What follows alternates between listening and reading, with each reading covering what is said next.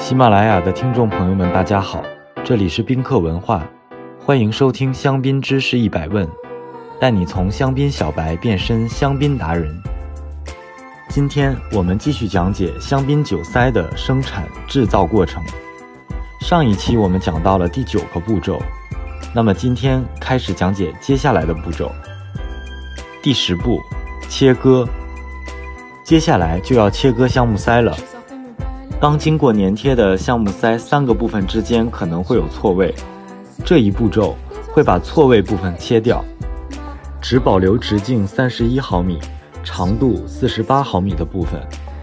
同时，这个过程中还会将一端的圆柱顶面削成圆台形，以便于以后加盖金属帽和绑缚铁丝。第十一步，烘干。经过粘贴和切割的橡木塞要进入四十度温控机内烘干，并静置二十四小时。第十二步，抛光。第十三步，清洗。第十四步，机器筛选。所谓机器筛选，就是通过两道激光束，分别对烘带了圆柱截面和最外层圆柱的侧面照射。将不合格的项目塞进行粉碎处理。筛选的原理则是通过电子仪器光照反射，利用阴影检测，根据表面孔多少来筛选质量等级。一台机器每个小时可以检测一万到一万两千个项目塞。筛选后，将项目塞分为不同的质量等级，其中有百分之五以上的上等项目塞。百分之十的高级项目塞，百分之三十普通项目塞。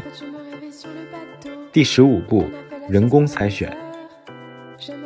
机器筛选并不能保证万无一失，所以还会有两至三个专业女员工手动筛选，淘汰残次品。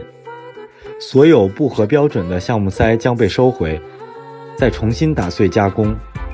一位员工每个小时可以筛选两千到三千个项目塞。第十六步，印刷。被两次筛选过的项目塞将印上如香槟酒庄名称、年份、酒款、类别等字样。你可能会在一部分酒塞上看到如 C 幺七 B 之类的生产批号，这是为了方便追踪酒塞的质量。也有一些酒庄出厂时不用印刷，因为酒庄自己有印刷服务，比如 Moet。第十七步，上石蜡。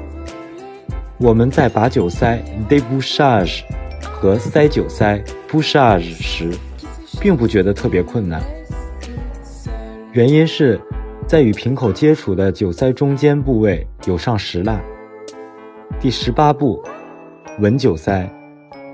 接下来，酒塞由机器加热，经传送带送至专业女员工面前，通过人工嗅觉进行筛选。他们一手抓起五个一起闻，每个人每天能闻两千个橡木塞。法国的人工很贵，所以人工闻酒塞的成本很高。但也不只是只有最高端的酒塞需要经过这个过程，比如说 tapier 的一百五十万个酒塞都要求过一遍这个服务。第十九步，上硅胶。最后，厂商用硅胶对橡木塞表面进行处理，使其表面变得光滑。不用担心，硅胶用量控制在二十六克每一千个酒塞，对人体没有任何危害。第二十步，包装。包装上都会有严格的质量追踪信息。